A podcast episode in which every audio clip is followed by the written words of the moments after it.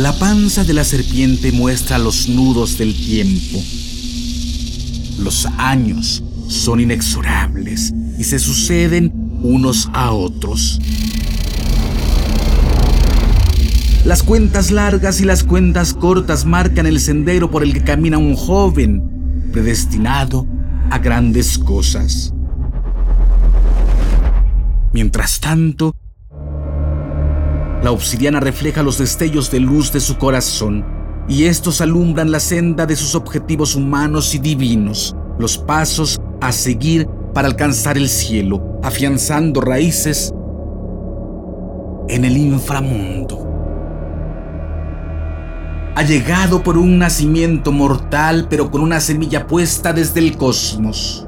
Por eso, cada uno de sus actos se realiza pleno de significado y su contacto con el mundo y sus seres se hace desde nuevos planteamientos, inexplicables para muchos. Está creciendo el árbol elevando sus copas a las estrellas, bañando de luna, regado con sangre, marcado por los ensueños que un día llevaron a un sabio a marcar la profecía. Que inevitablemente se construye a sí misma a cada nuevo día en su viaje diario por la cúpula celestial. El sol no se para nunca es un saber que como espina y viento helado pasará sobre ti, que te arrojará a la tierra y te abatirá para que vuelvas a ti.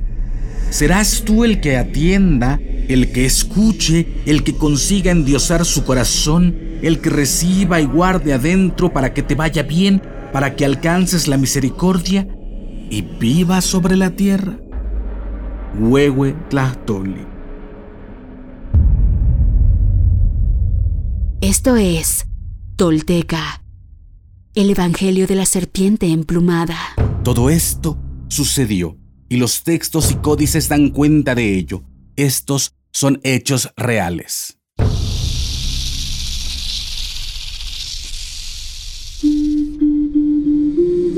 Quienes logran desentrañar en sí mismos el secreto del todo, se vuelven personas espejo, rostro y corazón. Y en ese espejo nos reflejamos todos como herederos de la náhuac. Pagnopatescatl nochitimoixcopinan. Toish yolotl.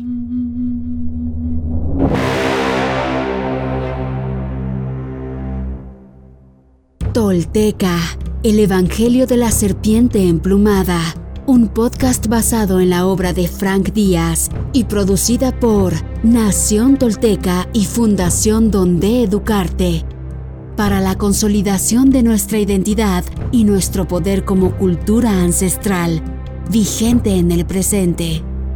Producción y realización, Warp. Narración, Mardonio Carballo.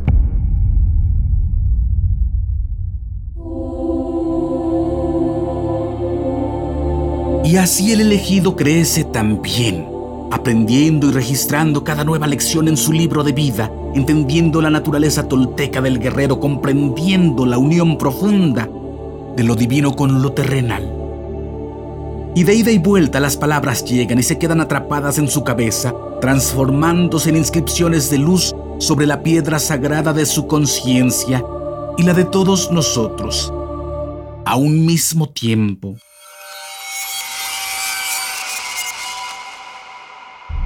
Cerro de la Estrella, Ciudad de México, día 1, Pedernal del año 10 Pedernal, 16 de octubre del año 956 después de Cristo.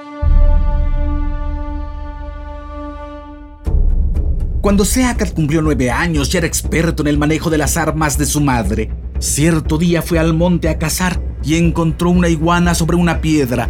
Apuntó cuidadosamente la flecha y cuando iba a disparar, la iguana le dijo, no me fleches y te revelaré un secreto. Sorprendido Seacas guardó la flecha y preguntó a la iguana de qué se trataba. Ella le respondió. Tu padre no es un pobre guerrero que lucha en una tierra lejana como te han dicho tus abuelos, sino un gran señor que fue asesinado. Regresó el niño con sus abuelos y les preguntó, ¿Quién fue mi padre? Quisiera ver su rostro, por favor, díganme dónde puedo encontrar su cadáver. Sus abuelos le respondieron. Tu padre ya no existe, pues fue atacado por extranjeros y yace allá en la cañada de Xaltitlán, donde lo escondieron. Preguntó Seacatl por qué lo habían matado. Tanto insistió que los abuelos le confesaron. Fueron los príncipes de Tula. Ellos han usurpado su gobierno. También mataron a tu madre y te arrojaron al agua cuando naciste para que murieras.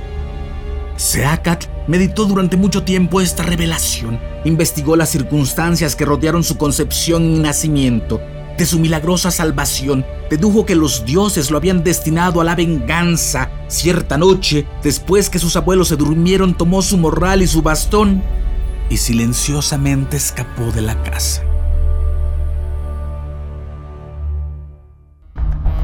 Caminó durante días preguntando a los viajeros que encontraba en su camino. Por fin llegó a Xaltitlán y ubicó el paraje donde habían asesinado a su padre. Excavó la tierra hasta encontrar sus huesos, los echó en su morral y los llevó al templo que está en la cima del monte Mixcuatepetl, el monte de la serpiente de nubes, en donde se encendía el fuego nuevo. Abrió una tumba bajo las cenizas, depositó los huesos y juró. Yenignotzas omignota, in Yaloa Yayalguan y Cachoca y Nicanetlamati, in Nohueltío Icanichocaya, Ignitlamacasqui, ni Notolimia, ni Quixyohuia, ni Siagui, Yeniayo, Cuixmostla, Cuixhuipla, ni Man Ashkan Yenistocas, Inochtli, Patlahuac, Inochtli Machaliwik, Inahkan Yolej, Ajua, Sontecome. Yo buscaré al que mató a mi padre, al que ayer y antier hizo llorar a mi madre que me hizo llorar a mí, pobre huérfano hostigado. ¿Acaso mañana o pasado mañana iré? Enseguida, ahora mismo seguiré el camino ancho, el camino que se bifurca, que no tiene principio ni fin. La noticia de que Seacat había encontrado y enterrado los huesos de Tecpan corrió rápidamente, pues los moradores de Xaltitlán al ver al niño buscando entre las cañas comprendieron inmediatamente lo que ocurría. Cuando sus abuelos se enteraron se inquietaron mucho, pues presentían que esta acción les acarrearía una desgracia. Pero Seacatl los tranquilizó diciendo, No teman, abuelos, para esto nací. Yo sé lo que tengo que hacer. Tepoztlán, año 1, Pedernal 960 después de Cristo. Grande fue el disgusto de los príncipes usurpadores cuando supieron que aún vivía el heredero de Tecpan. Se reunieron en secreto y planearon atraerlo a Tula para matarlo. Con este propósito, enviaron un mensajero a la casa de los abuelos con esta invitación.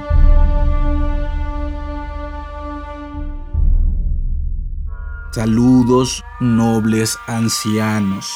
Los señores de Tula envían este recado para su nieto Hijo mío, ¿por qué no se nos informó de tu existencia para alegrarnos contigo y devolverte la herencia que guardamos para ti? ¿Eso no está bien? Queremos conocerte.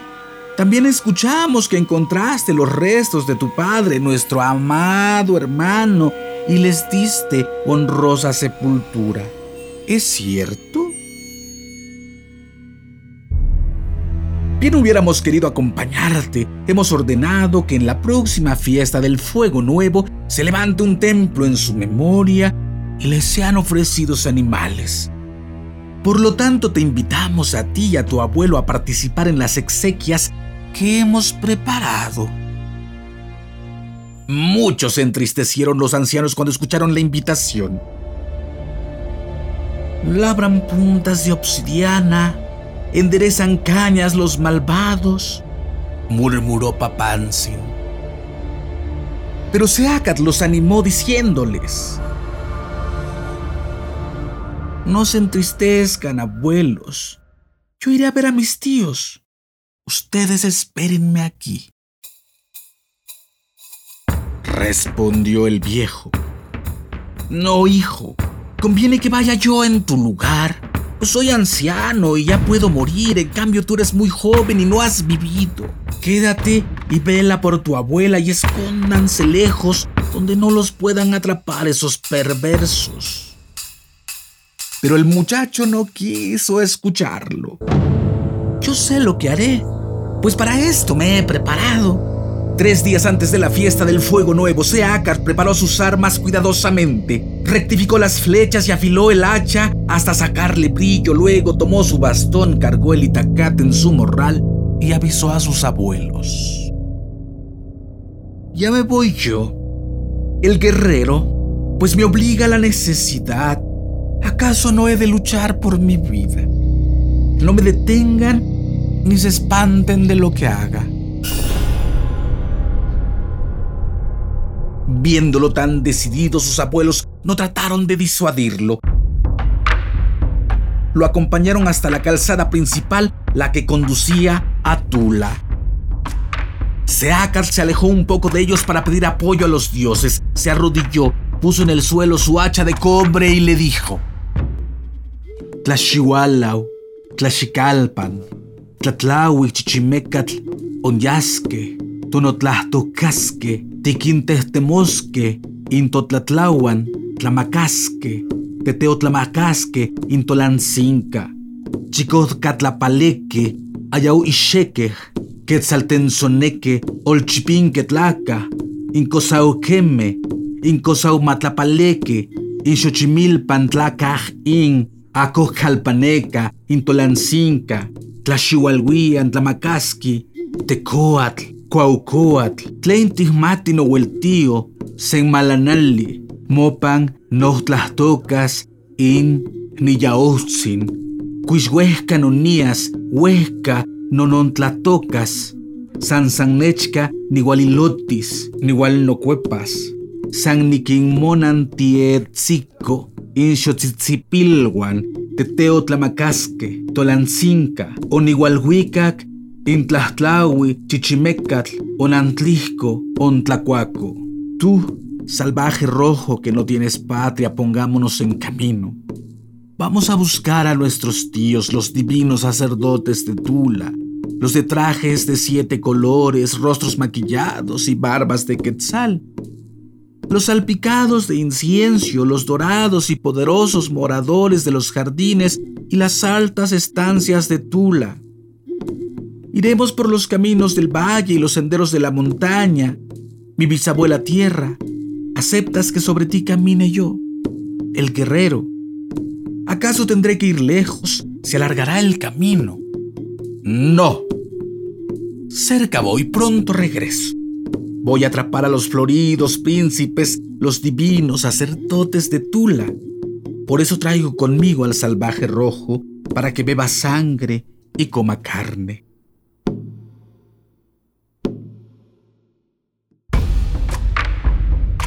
El cobre relució como un espejo, excitado ante la perspectiva de la venganza. Guardó Seacatl el hacha y recriminó a las dificultades camino. Fuera sabandijas, retiren sus telarañas y sus lazos para que no tropiece mi piel, que nada se me atraviese, que nadie me impida llegar con mis tíos. También pidió a las diosas de la tierra que protegieran a sus abuelos. Amadas diosas, vengan a vigilar en mi ausencia la puerta de mi casa. Si se acerca el portador de enojos y maldades, reténganlo, captúrenlo y contrólenlo. Al regresar, notó Seacatl que sus abuelos lloraban.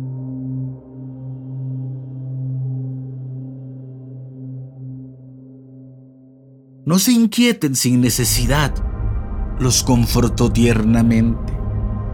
Sucederá lo que está escrito.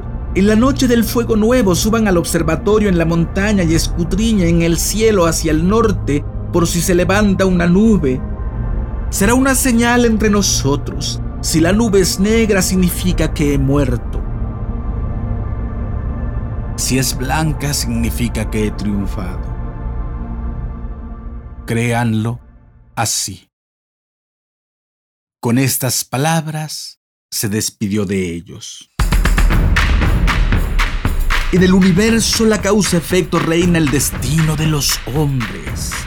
Los traidores son traicionados, los agresores castigados, la rueda de los presagios marca el momento para cada persona en esta tierra para rendir cuentas ante el cosmos que nada olvida y todo lo rige.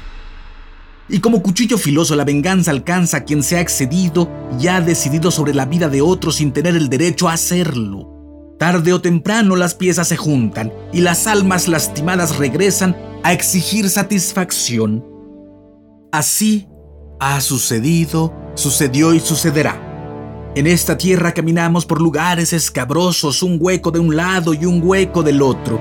Si te inclinas hacia acá o hacia allá, de seguro caerás. Solo en el medio se puede vivir y avanzar. Códice Florentino. Seacal Topilsin Naxil Quetzalcoatl, nuestro señor Unocaña. Cuarto paso de la serpiente emplumada. Se fortalece y evoluciona hasta su más plena y pura esencia.